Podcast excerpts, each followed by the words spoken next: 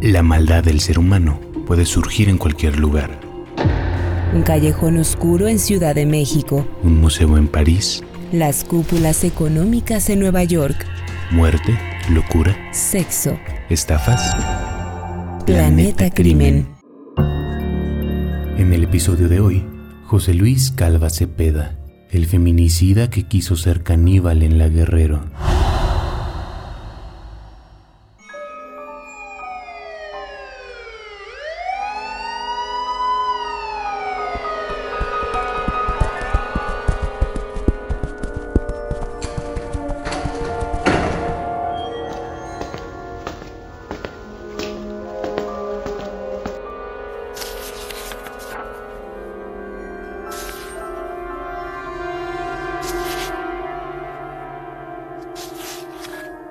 Cuando la policía revisó a fondo ese departamento de la colonia Guerrero, en la Ciudad de México, se encontró una peculiar colección de obras literarias.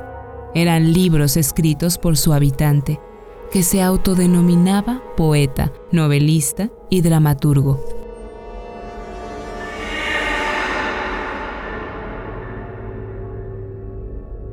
Los títulos, oscuros como la historia que había ocurrido entre esas paredes, Requiem para un alma en pena, se llamaba uno.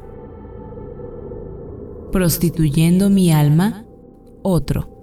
Ególatra, narcisista como son todos los asesinos, tenía una dedicatoria a sí mismo en el prólogo de una compilación. Dedico estas palabras a la creación más grande del universo que soy yo, decía.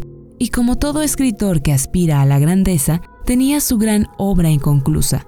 De hecho, estaba más bien recién empezada. Tenía solo siete hojas.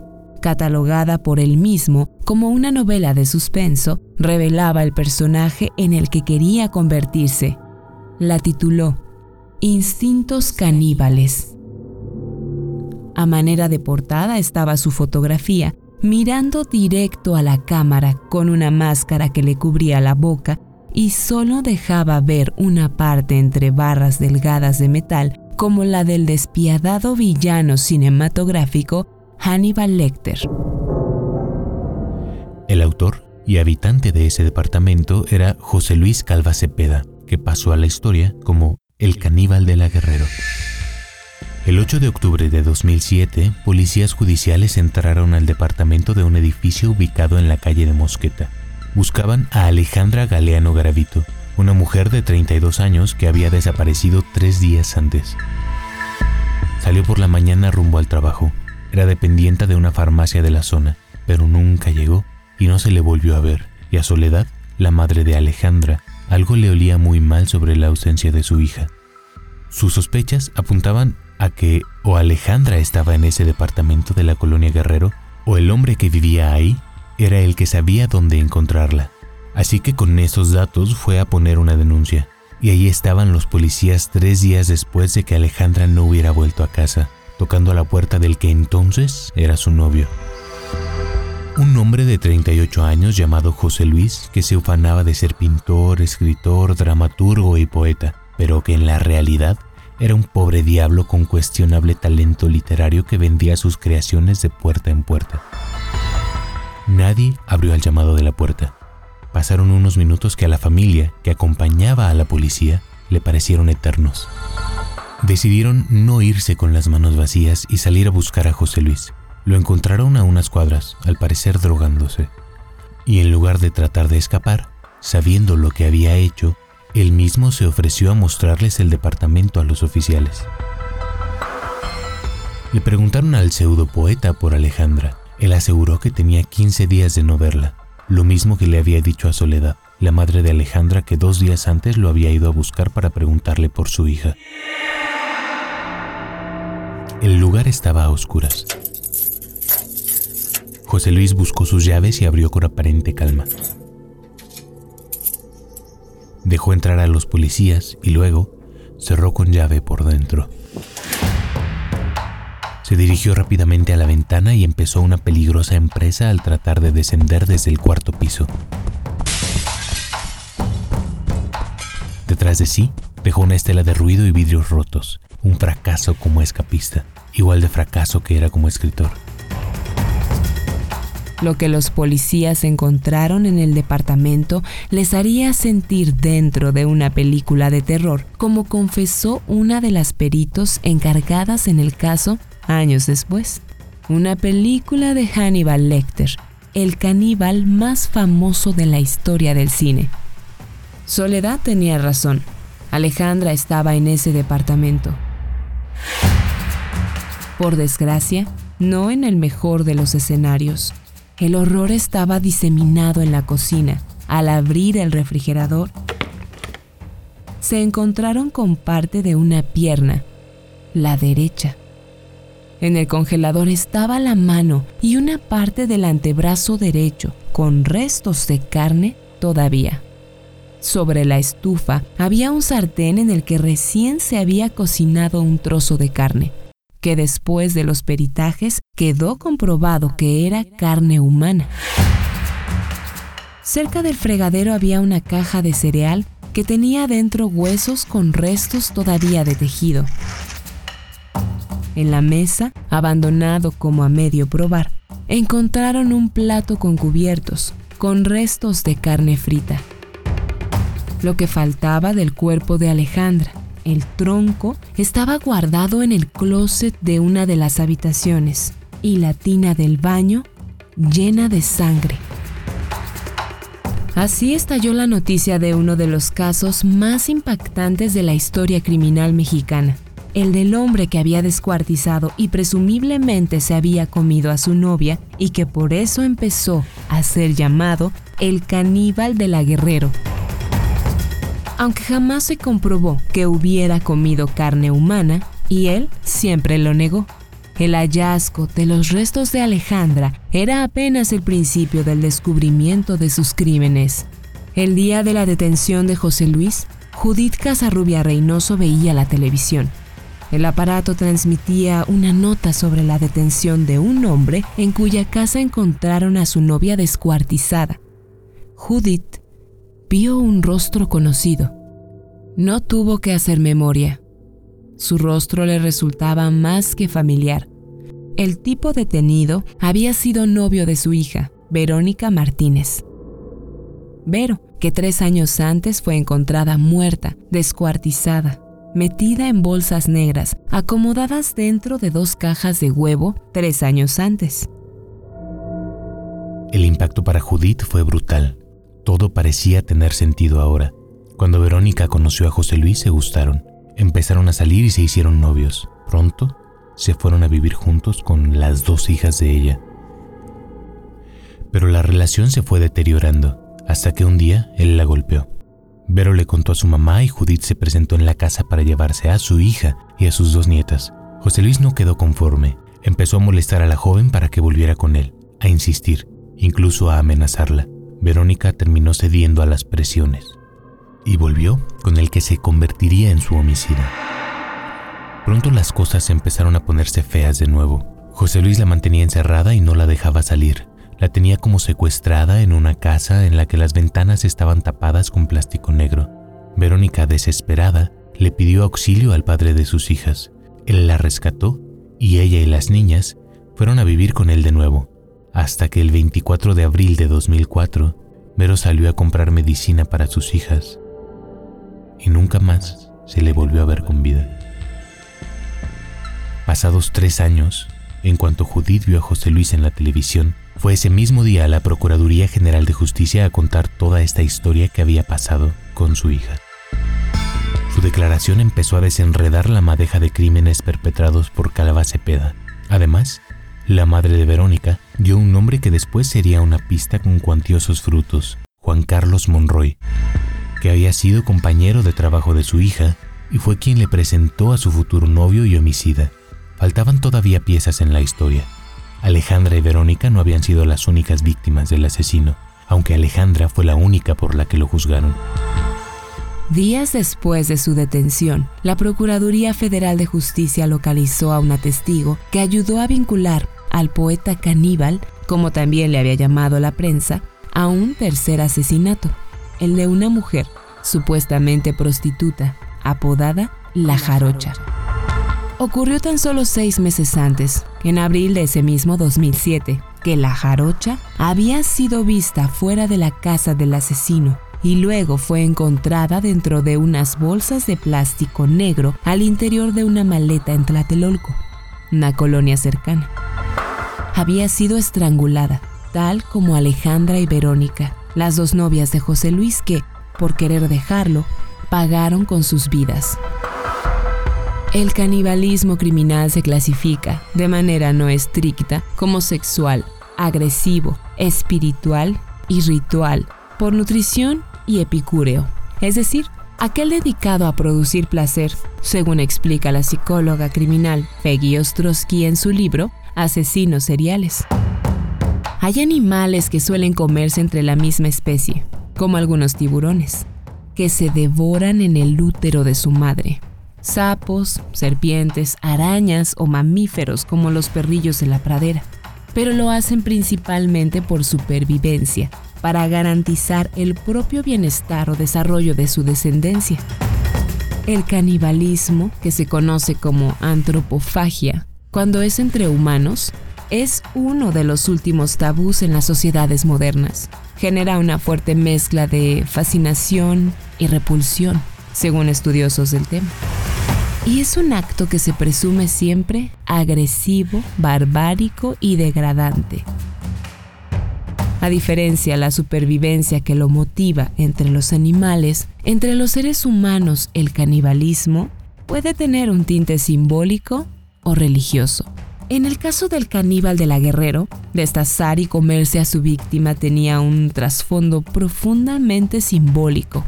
El objetivo final era el de humillarla, y con ello recobrar autoridad y reforzar su autoestima. La psicóloga Ostrowski asegura, el móvil principal de este homicida fue un deseo enfermizo de dominio y superioridad. Que José Luis haya devorado a su novia y haya sido capaz de descuartizar a otras dos mujeres no es un acto de inspiración repentina, sino el cultivo de varias fantasías moldeadas en su cerebro relacionadas con la ira, el masoquismo, una personalidad sádica, una sexualidad ligada a la muerte, y motivadas también por el abuso que sufrió en algún momento de su infancia. El intento fallido por escapar lanzándose al vacío mandó a José Luis a una cama del hospital de Choco, Allí, inmovilizado, conectado a aparatos y bajo supervisión médica, rindió su declaración ministerial. Sin coartada posible, el feminicida reconoció haber matado a Alejandra. Según él, el 5 de octubre ella fue a visitarlo a su casa. Discutieron. Él le propuso tener un hijo y le reclamó porque sentía que ella lo trataba como un objeto sexual, según dijo. Ella quería dejarlo. La discusión subió de tono. Pasaron a los gritos. Ella lo manoteó y él la sujetó por atrás, abrazándola por la espalda, y la mató. Con el cuerpo asfixiado de la mujer entre sus brazos, la recostó en la cama y empezó a pensar en cómo deshacerse de la evidencia. La empezó a descuartizar, primero la pierna derecha a la altura de la rodilla, luego el brazo derecho a la altura del codo. Sujetó con una cuerda las extremidades para tratar de que no saliera tanta sangre, pero no funcionó. La sangre comenzó a derramarse por todos lados. Por lo pronto, metió el resto del cuerpo al closet. En la noche del sábado, al día siguiente de matarla, tuvo una idea, cocer la carne para dársela a los perros. Ahí fue cuando metió las extremidades al refrigerador, tal como las encontraron los médicos forenses que revisaron la escena del crimen. El feminicida nunca aceptó haberse comido un trozo de carne de Alejandra. Lo negó a pesar de que la carne del sartén que encontraron sobre la estufa dio positiva a ser humana. Lo negó aunque en la mesa había un plato también con trozos de carne humana junto con un limón partido. Una exnovia de José Luis, una que sí sobrevivió, contó en una entrevista que él no comía carne, a menos que fuera aderezada con limón. Todos estos hallazgos hicieron suponer a las autoridades, por supuesto, que el feminicida había probado carne de su víctima la infancia de José Luis es como suele ser la de los psicópatas que reúnen las condiciones que los pueden llevar a la violencia, una llena de abusos. Con dos años de edad perdió a su padre y quedó a cargo de Elia Cepeda, su madre, junto con sus cinco hermanos. ella empezó a gastarse el dinero que el papá les había heredado y a salir con varios hombres, y obligaba a José Luis a decirles, papá. A los ocho años empezó a tener problemas en la escuela, pero desde pequeño mostró sus ganas de escribir y a través de sus poemas demostraba la necesidad que tenía de amor. Pero José Luis no solo era ignorado, sino también maltratado por su madre. Un día rompió una cigarrera por estar jugando. Ella lo arrastró desde un tercer piso gritándole, Esto no se hace, y jaloneándolo para reprenderlo. Otro día rompió una figura de porcelana y la misma historia. El esto no se hace, a gritos y una arrastrada al jardín, donde lo dejó a dormir como castigo. En otra ocasión, sus hermanos le echaron la culpa de la desaparición de una cámara fotográfica y su madre, para hacer que confesara su culpabilidad, le quemó las manos en una hornilla de la estufa. El maltrato era sistemático. Sin embargo, con los años, José Luis construyó una imagen de su madre totalmente idealizada. Estaba en un pedestal totalmente inmerecido e inexplicable. Los abusos siguieron. A los siete años fue violado por un amigo de su hermano mayor, Jorge. Cuando quiso acusarlo, su madre no le creyó y prefirió seguir poniéndole atención a sus parejas. Él demandaba la atención de su mamá de manera desesperada, pero nunca lo consiguió. Así pasaron los años, hasta que un día sorprendió a Manuel, su padrastro en turno, tratando de violar a Claudia Fabiola, una de sus hermanas, con la que compartía el cuarto. Oye la voz del padrastro. De pronto su hermana empieza a gritar y a llorar. José Luis la escucha y entra a defenderla comienza a golpear a Manuel. ¡Corre! ¡Vete! le dice a su hermana, mientras él sigue forcejeando con el agresor. Pero lejos de un agradecimiento, este incidente le costó que su madre lo echara de la casa. Fue cuando ese niño de 12 años empezó a vivir en la calle. Cuidaba coches, boleaba zapatos, empezó a beber, a drogarse y a delinquir. Con el tiempo acumuló una serie de antecedentes penales de robo por los que entraría y saldría del reclusorio. Unos vecinos le prestaron un cuarto en la azotea del edificio donde vivía su familia. Desde ahí los espiaba, sintiendo el coraje y el rencor que años después lo llevarían a convertirse en lo que se convirtió, en un asesino serial. La vida entera de Calva Cepeda fue un intento por agradar a su madre. Después de una infancia de maltrato reiterado de parte de ella, se reencontraron más de 15 años después, cuando él ya pasaba de los 30. Ella era dura y castrante, pero en José Luis había siempre una ambivalencia. Buscaba a toda costa agradarla, al mismo tiempo que la odiaba. Era tanto el odio que cuando se convirtió en asesino, cada vez que mataba a una mujer estaba matando a su madre, según determinaron los peritos que lo entrevistaron tras su detención. El papel que tuvo la figura materna en la vida del feminicida fue esencial para que se convirtiera en lo que se convirtió. Bastaba con que a ella no le gustara una de sus novias para que él se deshiciera de ella matándola. Hubo una de sus parejas que salvó la vida, precisamente gracias a la simpatía que le tuvo su suegra. Él mismo se lo contó a los peritos. Fue ella la que ayudó a las autoridades como testigo protegido a reconstruir la vida de José Luis durante la investigación. Gracias a ella, se enteraron que le gustaba ver películas pornográficas y zoofílicas, y de que cuando leyó el que se convertiría en su libro favorito, Los días de Sodoma y Gomorra del Marqués de Sade, sus fantasías sexuales se empezaron a agudizar.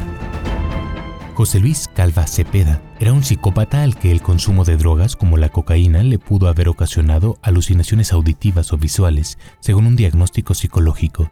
En su momento, también se le diagnosticó que tenía un lado femenino que no había logrado cristalizar. Él tenía una gran ilusión de quedar embarazado. Sí, embarazado. Aunque en su mente alcanzaba a entender que por naturaleza era imposible, siempre fue un deseo muy fuerte.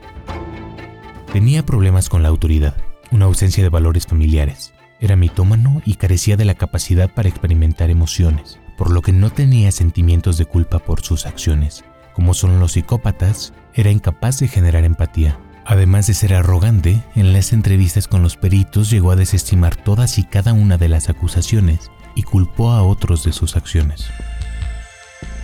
Ser un psicópata implica que era una persona que actuaba con un encanto superficial, que era el que al principio atraía a sus víctimas. A las mujeres las cortejaba escribiéndoles poemas. Las enamoraba con ese cuento de que era escritor, novelista y dramaturgo.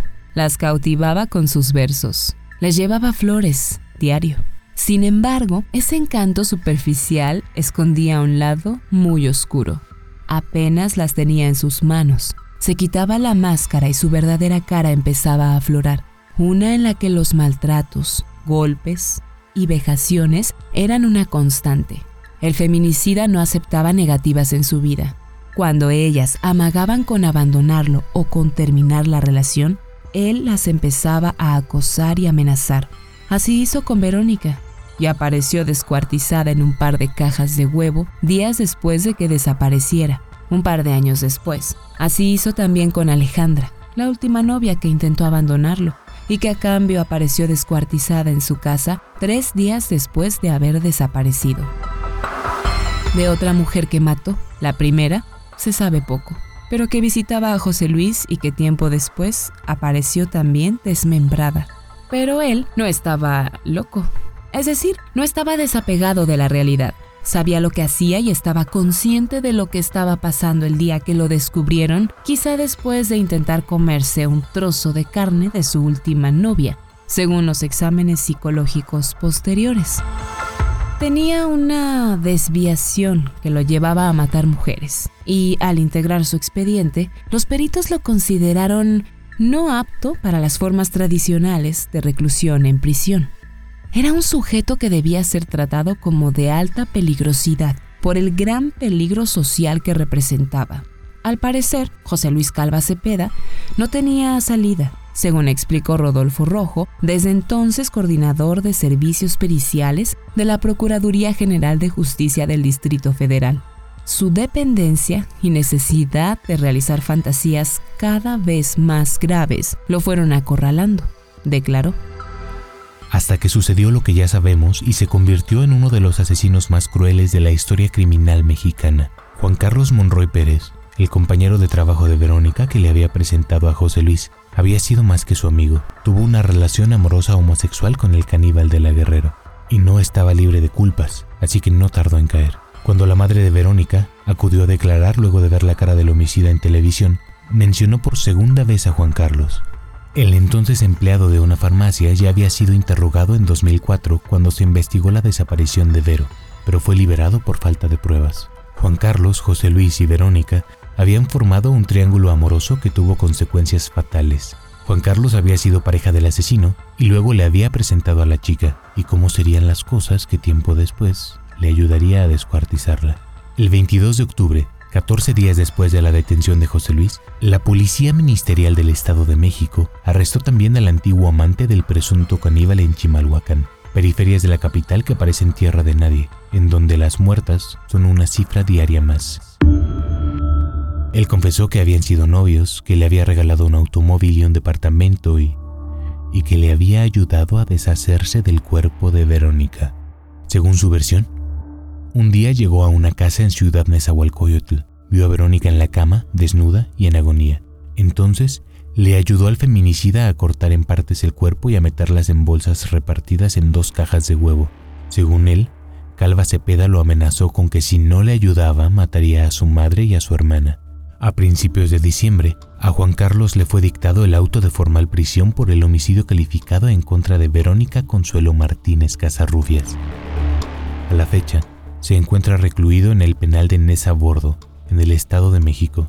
En el departamento del feminicida se encontraron toda una serie de objetos que respaldaban sus gustos sádicos y violentos. La policía encontró en su departamento libros de brujería negra, carteles de Hannibal Lecter, las películas Hannibal, Hostal 2, Sangre Caníbal, dos libros con la leyenda Magia y Ciencias Ocultas y El Diablo tinta china, un aro de látex para el pene, clonazepam, preservativos, ropa femenina, disfraces, antifaces con plumas de carnaval, máscaras de luchadores y varios escritos con poemas. En el closet de la segunda recámara había cuatro platos, tres con restos de velas y otros con pétalos y un polvo parecido al azúcar. Velas de colores, un listón negro, pedazos de tela y una bolsa también de color negro. Y dentro, un brasier cortado en uno de sus lados, un kit que se presume le servía al feminicida para realizar algún tipo de ritos de magia negra.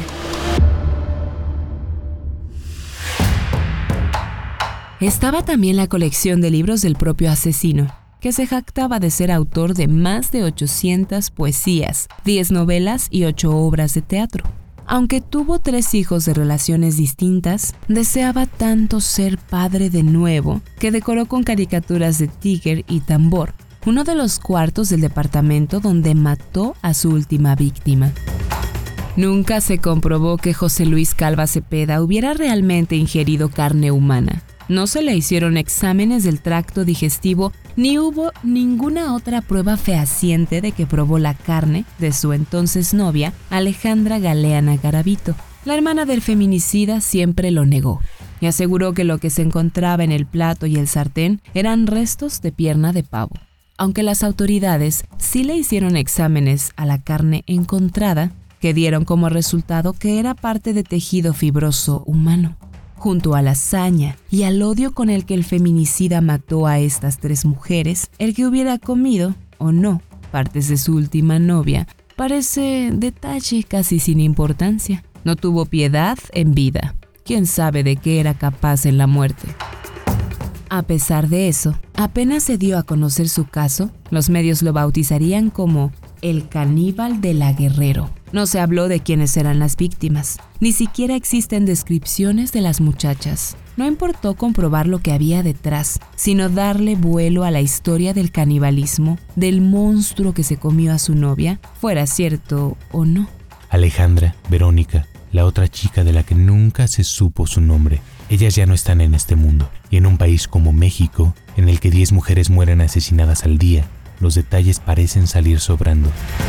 Para principios de noviembre de 2007, el juez número 21 del reclusorio preventivo Oriente dictó auto de formal prisión a Calva Cepeda por homicidio calificado de Alejandra, aunque el expediente quedó abierto con el objetivo de buscar más evidencia que pudiera comprobar con mayor contundencia los descuartizamientos de Verónica y de la presunta prostituta, la jarocha.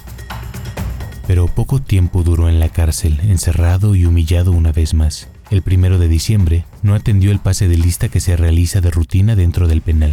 Los custodios acudieron a su celda y lo encontraron colgado de un cinturón. La puerta no había sido forzada. No encontraron huellas de violencia en el interior del dormitorio. La ropa de cama, los utensilios de cocina, los libros y los artículos personales estaban ordenados y listos para ser usados por el preso.